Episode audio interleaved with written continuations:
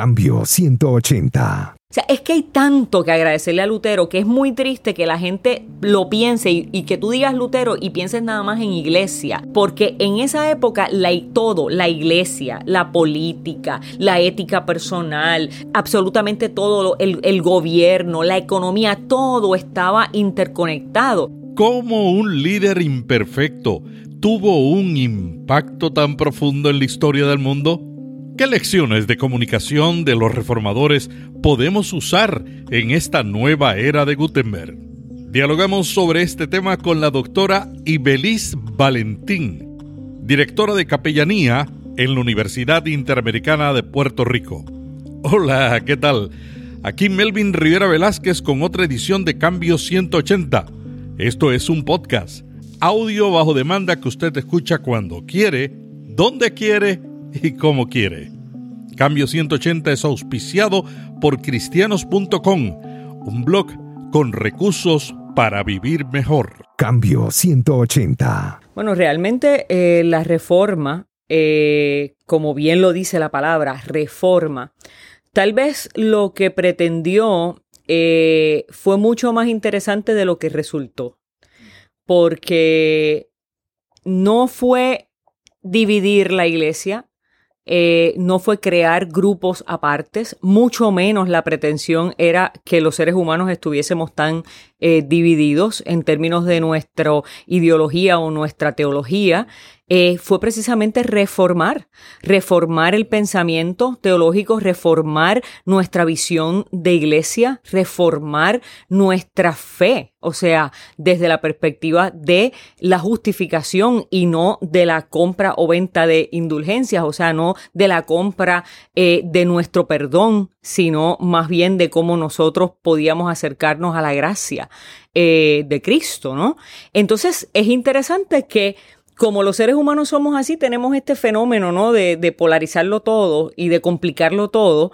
Se convirtió más que en una reforma, se ha convertido en, un proyecto que nos ha dividido, que nos ha polarizado.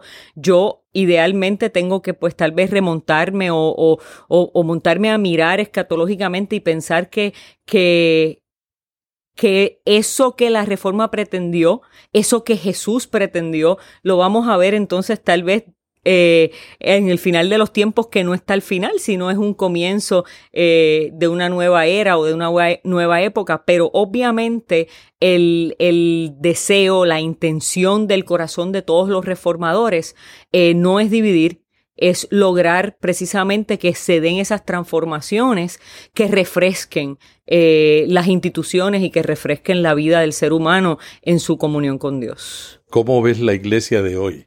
nada, los historiadores son muy claros con, con, con, que hay unos ciclos en la historia y cosas que se repiten, pero a la misma vez eh, renovadas por la experiencia. Eh, creo que estamos en una nueva reforma. Eh, algunos este, escritores han hablado de que estamos en una nueva Gutenberg era, que le llaman algunos la Google era, eh, que nosotros la conocemos como una era digital. Y mucha gente podrá oírme decir esto y, pensar, rayos, pero Ibelice está hablando de algo que no tiene nada que ver con la reforma o que no tiene nada que ver con el tema eh, que nos toca en términos de que obviamente esto es un podcast que parte de la fe cristiana. Sin embargo, eh, dicen también los historiadores que no imprenta, no reforma. Y de hecho, recuerdo un, historiador decir, no imprenta, no reforma, así de claro. O sea, él, él, hace eh, la aseveración fuerte y contundente de así de claro. O sea. Desempaca eso. ¿Qué quiere decir con ese concepto? Que no iglesia, no, no imprenta, no reforma, porque antes de Lutero hubo muchos que trataron de establecer cambios. Estuvo, por ejemplo, el, el proyecto de traducción eh, de los textos bíblicos de, Erasmo de Rotterdam, estuvo el proyecto de reforma dentro de la iglesia eh, católica eh, española, promovido incluso por la misma reina de España de la época.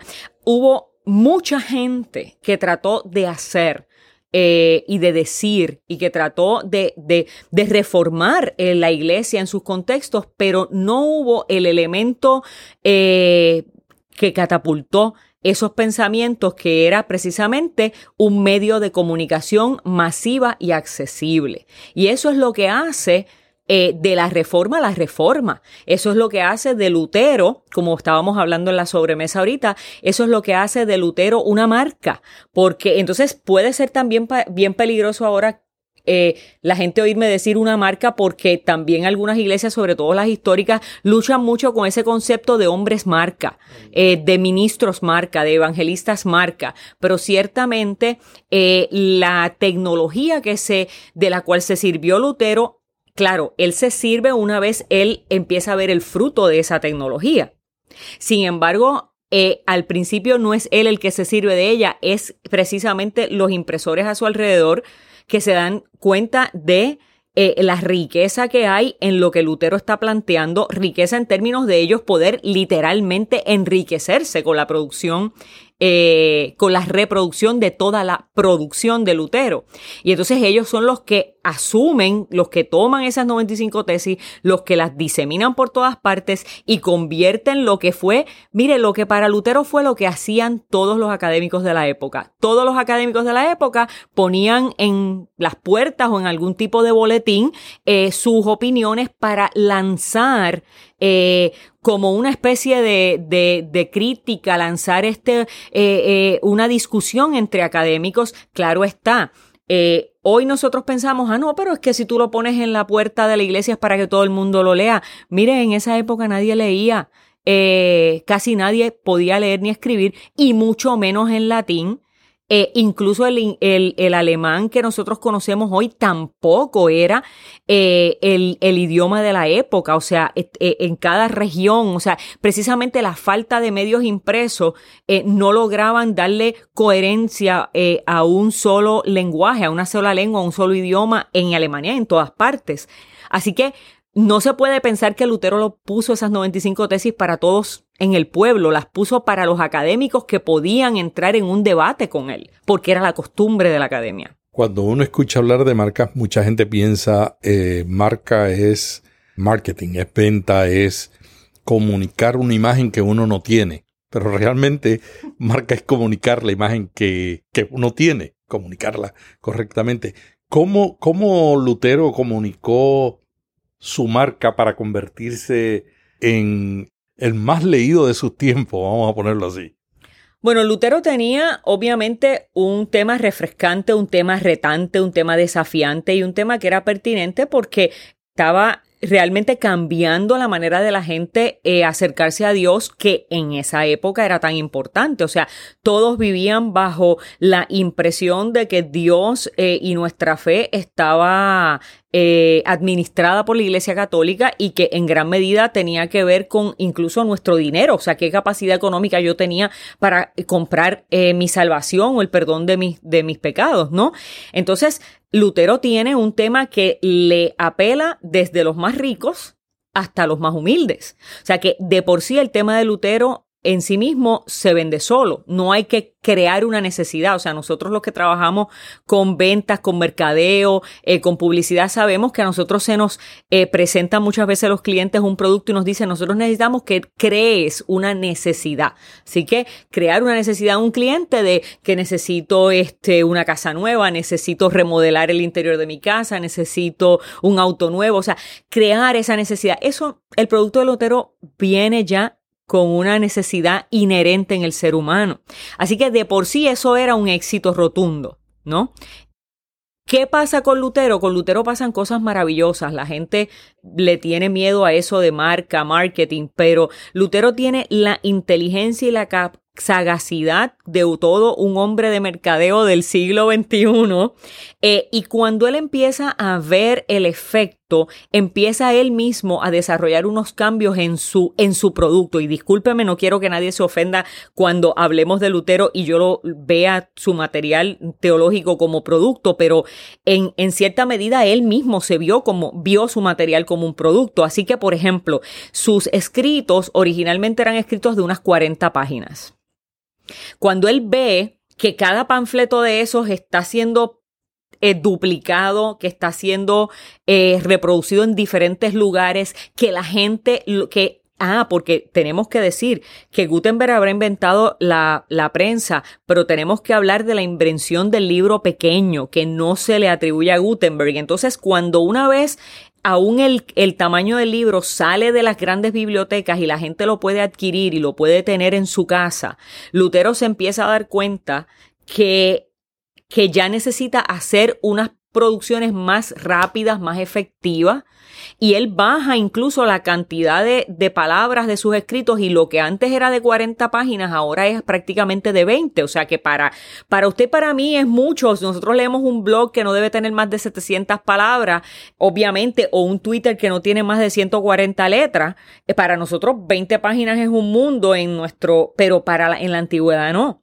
En la antigüedad la norma eran las 40. Él se da cuenta eh, que tiene que recoger para que sea más efectiva y más rápida la reproducción y también la lectura. Así que ese es lo primero que él hace cuando se enfrenta a esto. Después lo que él hace es que él ve que hay personas que están pirateando. Sí, en aquella época también se pirateaba. Pirateando su material, así que Lutero escoge su propio eh, printer, su propio impresor eh, y escoge su propio ilustrador y entonces ahí incorpora a su equipo de trabajo a Lucas Crana y hace eh, todo este proyecto de diseño de imagen para que cuando alguien se acercara a un panfleto supiera si estaba leyendo un panfleto de Lutero, un panfleto de algún otro reformador o si estaba adquiriendo uno pirateado y era muy fácil porque simplemente él hacía lo que nosotros ahora le cobramos un dineral a los clientes por establecerle una identidad corporativa. Así que Lutero anticipó lo que hoy nosotros y, tú sabes, porque tú estudiaste mercadeo. Lo que hoy tú tienes que estudiar y tienes que graduarte de una universidad y tienes que pasar muchos años trabajando en una gran oficina y que se le cobra un dineral a los clientes. Pues mire, todo eso que para nosotros hoy es tan complicado, Lutero lo pudo hacer en unos cuantos años solamente estudiando el comportamiento de la gente con relación a el producto que estaba imprimiéndose. La gente que sabía leer y escribir eran pocas, se dice que era como un 2% de la población de Alemania. Él conocía a su público, causó un impacto en los que leían, pero también causó un impacto en los que no leían.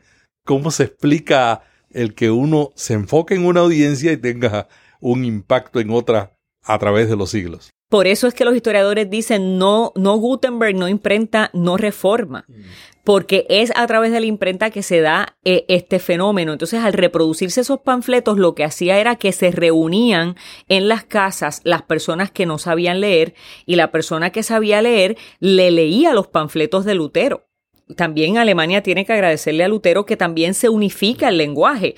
O sea que entonces a través de lo, de lo que se está produciendo en alemán, porque ya obviamente Lutero ha dejado de escribir en italiano, incorpora el alemán, a través de todos estos materiales escritos se empieza a dar uniformidad al lenguaje.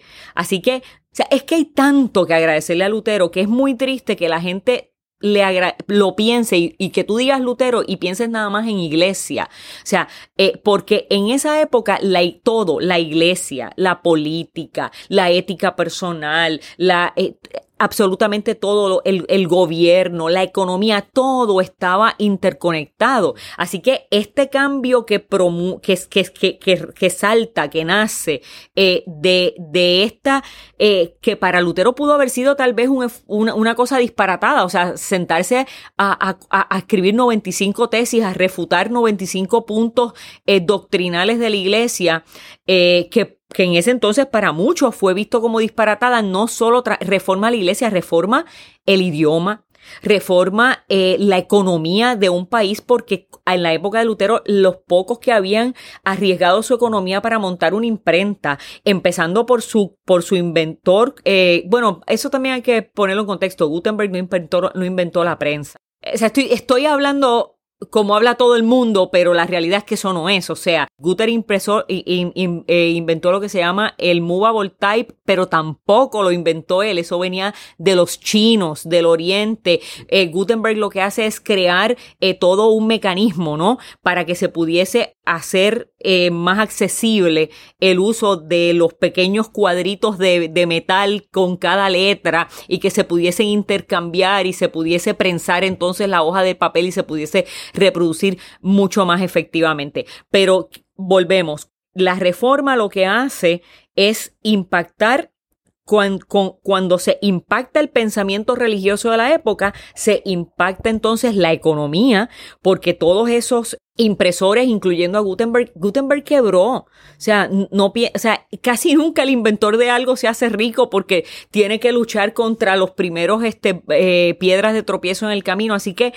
Lutero lanza y despunta una economía en, el, en la prensa en toda Alemania extraordinaria y de hecho su pequeño pueblo de origen que no se conocía prácticamente en el mapa de Alemania queda entonces como uno de los productores de libros más grandes que ha dado la historia. Entonces, o sea, no estamos hablando de una transformación única y exclusivamente en el pensamiento teológico, estamos hablando que la economía despunta, que el idioma, la lengua, las comunicaciones en el país despuntan también, que también el país entonces se da a conocer a otros niveles fuera porque entonces todo eso se empieza a regar por toda Europa hacia el norte, Europa hacia el sur en términos eh, de la comunicación con el Vaticano. Entonces, tenemos a Lutero que es realmente hijo de una época que se llama el humanismo que se llama también el renacimiento. Y es interesante porque eso es un movimiento que viene de sur a norte. O sea, viene de eh, Italia y se va moviendo eh, y eh, sabemos y lo sabemos muy claramente por las obras de arte que eso es un movimiento eh, que se da con mucha más fuerza y ferocidad en el sur de Europa. Sin embargo, ahí mismo nace de esa corriente brota de esa corriente la reforma luterana, o sea, la reforma de Lutero, y entonces Lutero logra unificar de alguna manera todos estos movimientos que eventualmente nos llevan a lo que nosotros conocemos como la modernidad. Hablemos de la esposa de Lutero. Una de las cosas que a mí me llamó la atención cuando visité eh, Berlín y el área donde tuvo su trabajo fue todas las historias que se cuentan sobre la influencia teológica de la esposa en el pensamiento que luego escribía Lutero. ¿Qué nos puede decir de, de esa participación femenina en esta mentalidad que todos reconocemos que tuvo grandes contribuciones? Mira, ahorita estábamos hablando en la mesa, en la sobremesa, antes de comenzar, como para calentar, hablamos de eso. Y una cosa que, que, que a mí me, me, ha llamado mucho la atención es que Lutero no ha sido el único que ha tenido eh, unas mujeres muy poderosas al lado. Hablábamos eh, de, por ejemplo, la mamá de John Wesley, hablábamos de la secretaria de Karl Barth, hablábamos entonces de la esposa de Lutero. Yo creo que... Eh, desgraciadamente nuestra sociedad, pues obviamente patriarcal desde hace eh, cientos y miles de años, ha dejado a las mujeres eh, al rescoldo, ha dejado la historia de las mujeres que, que han tenido tanto que ver en estos movimientos, las han dejado bien tapaditas, eh, soslayadas, escondidas. sin embargo, han sido una fuerza poderosa al lado o sea, no al frente, no detrás, al lado de estos hombres que han cambiado dramáticamente la historia. Yo creo que el, el simple hecho de ir en contra de la misma doctrina católica, de salir y, y, y después de todos los problemas que tuvieron ellos como pareja para mantener oculta su relación, yo, si mal no recuerdo, yo creo que él hasta la escondía al principio y todo eso, ¿no? O sea, pero el, el desafío eh, que se da y que forma parte de la reforma, o sea, cómo los ministros, cómo los pastores pueden ser acompañados por una mujer en ese llamado, en esa labor ministerial, ya nada más empezando por ahí, yo creo que es una contribución hermosa. Y yo creo que el reto grande que nosotros tenemos como iglesia es, es, es acabar ya con estas divisiones, o sea, es, es simple y llanamente reconocer la historia de tantas mujeres que desgraciadamente por su momento histórico, por el lugar donde le tocó vivir, se quedaron a la sombra, mas sin embargo, en los escritos, en el pensamiento teológico, en las obras concretas de la iglesia, fueron una mano poderosa en el desarrollo de los movimientos que todos estos hombres han promovido. ¿Qué nos dice eh, la reforma a las iglesias de hoy día? Que nosotros somos una iglesia siempre en reforma. Yo aquí tengo que citar al Papa Francisco, eh, porque el Papa Francisco ha jamaqueado un poco con, con, este tema también eh, a su propia iglesia y le ha hablado de ser una iglesia siempre en reforma. así que yo creo que nosotros debemos de mirar al pasado, o sea, mirar la reforma para caminar hacia el futuro. Eh, nosotros vivimos una nueva época como la época que le tocó vivir a Lutero. Nosotros tenemos una nueva época de cambios de comunicación. Eh, de hecho, es interesante porque miren si la época que le tocó vivir a Lutero con respecto a la prensa es fue tan importante que usted sabe que usted en su casa, todos los que me están oyendo aquí, entre su casa y sus oficinas y su lugar de trabajo, ustedes deben de tener por lo menos mínimo una o dos imprentas personales. Toda persona que tiene una impresora en su casa o en su oficina tiene su propia imprenta. En el mundo hay más teléfonos celulares que inodoros y que cepillos de dientes. Pues en el mundo en este momento deben de haber más imprentas que lo que se pensó jamás que podía. Y nosotros mismos no lo sabemos. O sea, ¿cuántos de ustedes estarán pensando, ah, caramba, mira, sí, yo jamás pensé que yo, que yo soy dueño de mi propia imprenta? O sea, fue tan grande ese, e, e, e, esa, esa, esa invención, fue tan grande el cambio que, que ocasionó en el mundo que todos tenemos nuestra propia imprenta y todos los que tenemos un teléfono inteligente, una computadora, tenemos lo que es nuestro nuevo medio de comunicación masivo que tiene alcance todavía mayor, que son los medios digitales. Entonces vivimos una época muy parecida. Claro, tal vez nosotros no, no vamos a ver una ruptura específica con una institución como lo fue la Iglesia Católica, que evidentemente esa ruptura ocasionó los cambios que podemos ponerle fecha y podemos ponerle hora y podemos casi ponerle minuto en el que se determinó eh, eh, eh, ese cambio y esa división. Eso tal vez no lo veremos porque la realidad es que estamos ante, ante una ante una vivencia muy, muy distinta hoy, pero ciertamente la, la la, la diversificación de información que hay a través de los medios digitales, la capacidad que tiene todo ser humano, no importa de dónde, de convertirse en un productor eh, de información, en un, como se le llama en inglés, content developer. O sea, cualquier persona se convierte en un desarrollador de contenido. Mire el ejemplo de esta joven eh, Malala. O sea, ella empieza a escribir a un blog eh, con un seudónimo anónimamente y levanta todo este movimiento con relación a la educación en los, en los obviamente en los sistemas eh, más, más estrictos o más conservadores de, de la religión eh, del Islam, ¿no? Entonces se convierte en todo un movimiento global.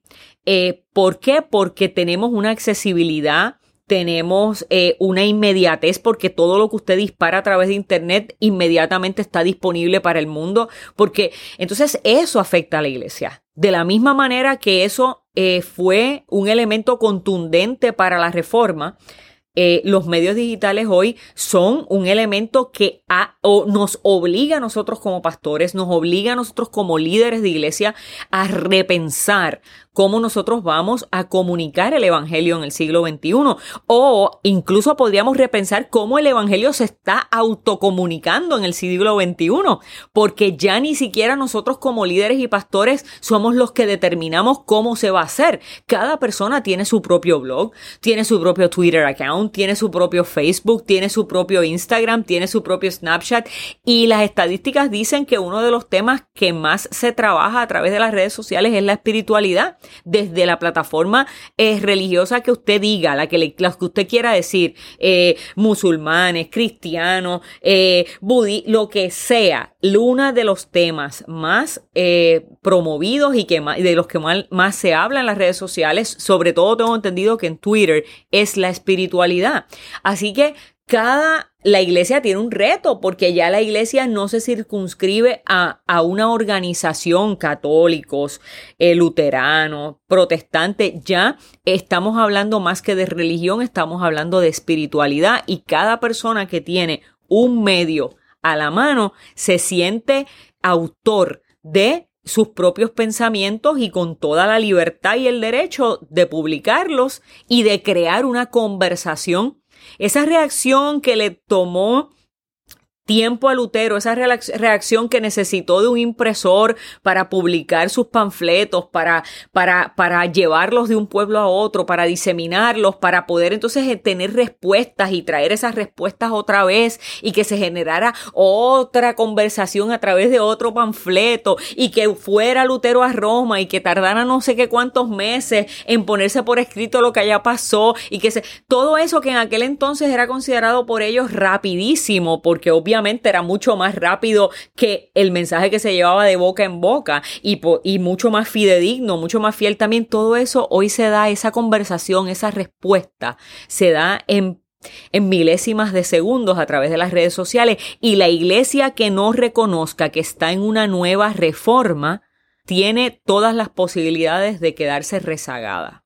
Elisa, ha sido un privilegio esta conversación sobre la comunicación digital sobre la nueva era de Gutenberg, creada por el movimiento de la Reforma y que tiene su impacto en el día de hoy. ¿Algo más que quisieras añadir? ¿Algo que se nos haya quedado fuera del plato que te gustaría añadir para cerrar esta entrevista? En el día de hoy existen incluso, sobre todo en los Estados Unidos, compañías de mercadeo para iglesias cristianas.